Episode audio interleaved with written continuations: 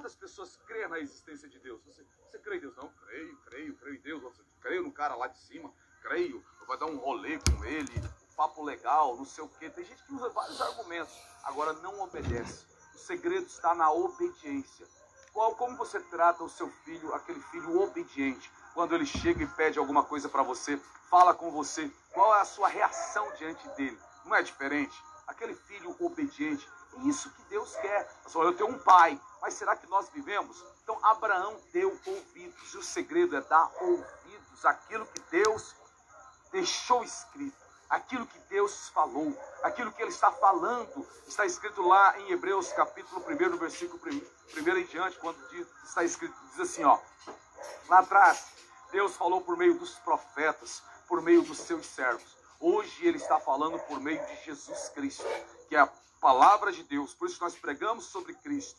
Deus, lá em Gênesis, no capítulo 1, na queda do homem, quando o homem cai, o homem se desvia da presença do Senhor, o que, que acontece? Ali, Deus faz uma promessa para a mulher, para Adão, e faz, diz assim: para a mulher, Adão e a serpente, que é Satanás, a mulher dará à luz um filho, da qual você ferirá o calcanhar dele. Porém, ele vai pisar na sua cabeça.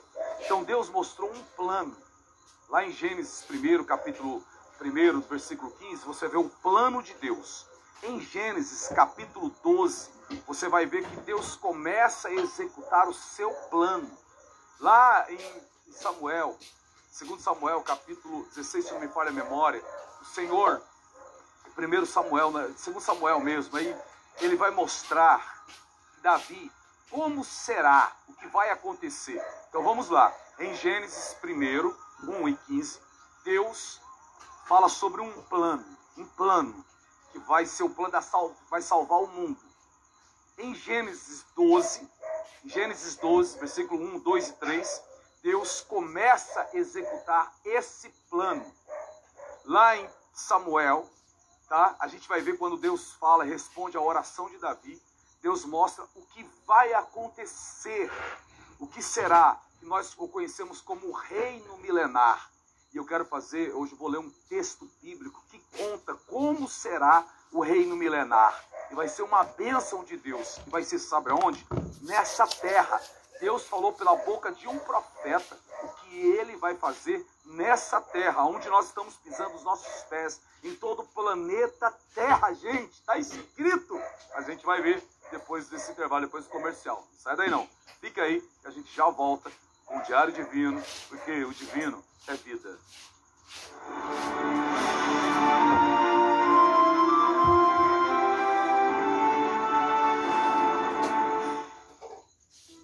Você.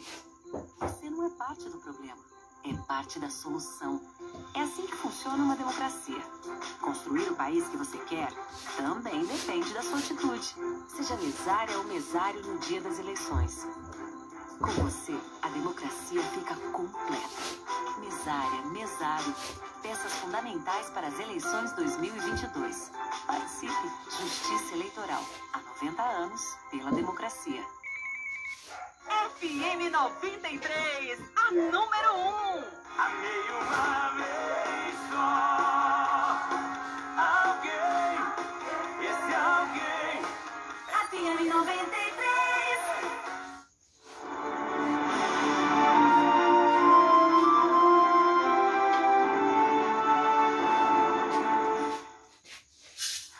isso aí, povo de Deus. Já voltamos, né? Voltamos com o Diário Divino.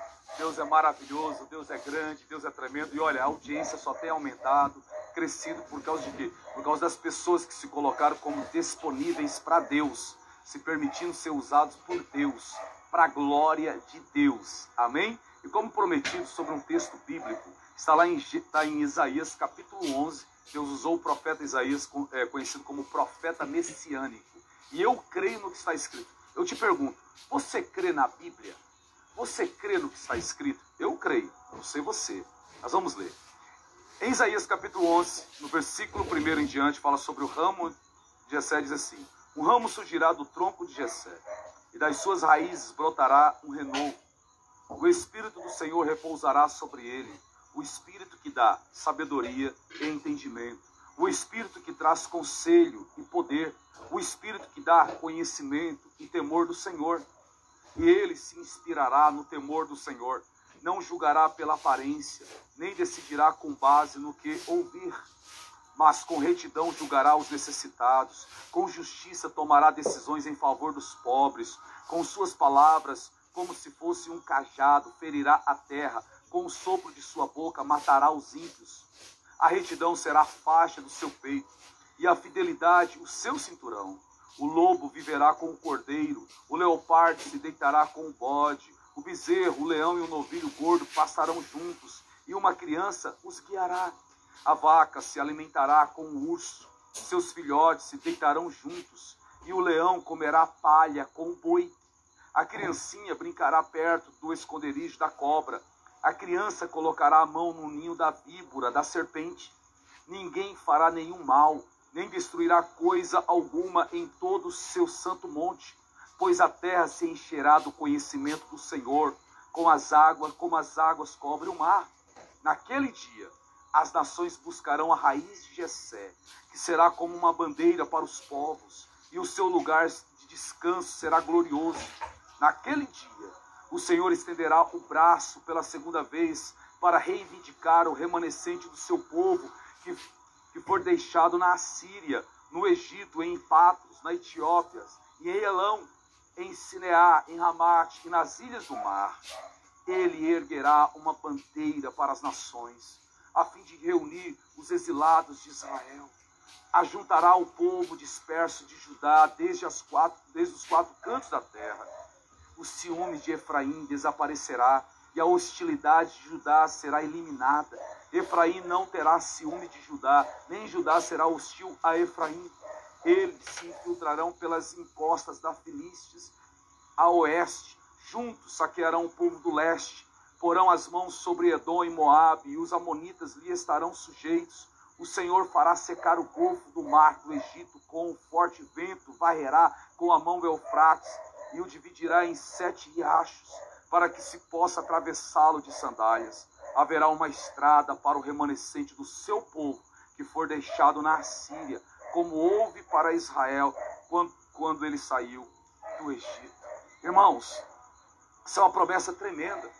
Dentro do versículo 5, Isaías capítulo 11, no versículo 5 diz: O lobo viverá com o cordeiro, o leopardo se deitará com o bode, o bezerro e o leão, novilho, gordo, pastarão juntos. Isso é tremendo. E uma criança os guiará. Diz mais: a criança vai brincar com a cobra, colocará a mão na cova de uma cobra. Isso aqui está apontando para o reino milenar de Deus. Isso é tremendo.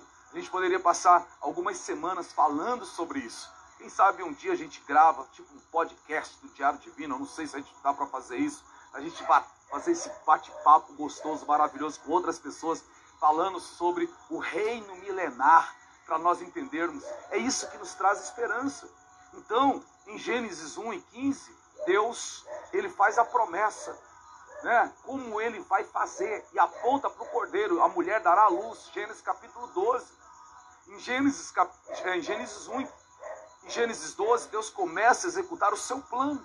E depois ele vai revelar por meio dos profetas como será esse reino da raiz de Jessé, pode, porque é o renovo, pode destruir a árvore, pode arrancar o tronco, mas a raiz ficando, ela vai voltar a dar vida. Um exemplo que eu sempre uso quando eu falo sobre isso é Chernobyl, um lugar onde foi devastado pela, você sabe, né? Houve um vazamento daquela usina nuclear e aquela cidade foi abandonada. Passaram uma vez lá filmando e as árvores elas nasceram em meio ao concreto, no meio quebrando escadas, quebrando os prédios, por quê? Os homens devastaram tudo, arrancaram todos os tocos, mas as raízes ficaram lá embaixo. E pelas raízes estarem lá embaixo, a, a, as raízes das suas respectivas árvores voltaram a brotar. Por isso que fala o renovo da raiz de Jessé. Por quê? Porque Israel foi cortado, até o tronco foi arrancado. Eles perderam o seu reino em 885 antes de Cristo, há quase 2.600 anos atrás, aliás, 2000, 2.605 anos atrás, foi destituído Israel como rei. A coroa de Israel caiu. mas Deus tem uma promessa. Então, nosso Deus é um Deus de promessa, nosso Deus é um Deus de aliança, nosso Deus é um Deus que nos fortalece, é um Deus que nos guia, é um Deus que nos sustenta. Então, dentro dessa semana, temos que crer nas promessas de Deus. Fala comigo, eu vou viver nos pés do Senhor até a volta de Cristo Jesus, porque eu sei que os meus olhos contemplarão, os meus olhos verão aquilo que eu acabei de ler, o que eu acabei de ouvir hoje em Isaías 11. Amém? Bom é nós estarmos nos alimentando das sagradas escrituras, sabendo que ela está produzindo em nós o que? Fé. Como está escrito lá em Romanos, capítulo 10, versículo 17, a fé vem pelo ouvir e ouvir a palavra de Deus. Bom nós, nós meditarmos, estarmos meditando, for, sendo fortalecidos pelas sagradas escrituras, aprendendo com ela. As pessoas, às vezes, elas têm muito o quê? Muito medo, elas têm medo, perdem o foco, deixam de, de crer em Cristo, muitas vezes tentam provar para as pessoas, querendo usar da ciência, querendo usar das coisas naturais, lembrando que as coisas de Deus se discernem de forma espirituais. E a maior resposta de Deus, isto é, nossa, falando das coisas de Deus para o mundo, é aquilo que ele tem feito em nós e através de nós. Isso glorifica ao Senhor. Quando você estuda a história dos moravianos, você vai ver que Zizidorf, o homem que foi, que foi alcançado através do movimento pietista, e ele era um conde, e ele foi ensinado. Deus entrou na vida dele, porque aquela pessoa que o ensinou falou a respeito do Cordeiro, falou sobre Cristo.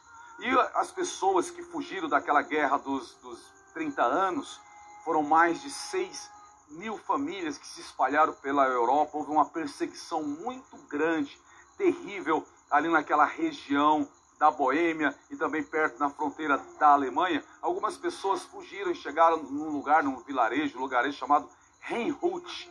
Quando eles chegaram ali, o que, que acontece? Lá tinha um, um gerente. O dono não estava, mas o gerente acolheu aquelas famílias. Zizidorf estava em outro lugar e ele estava visitando um museu. E, uma das, e houve uma frase, tinha lá uma coroa de espinhos e uma frase embaixo. Eu fiz tanto por você, o que você tem feito por mim? Aquela palavra entrou muito forte no coração de Zizidorf, do conde.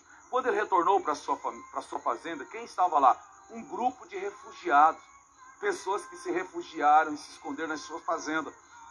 E ele ficou ali com aquelas pessoas. Ele vai se tornar o pastor daquelas pessoas. E uma das coisas que ele vai ensinar todas as pessoas que vêm fugindo da guerra, isso é da perseguição, porque a perseguição era contra os protestantes, lembrando disso, tá?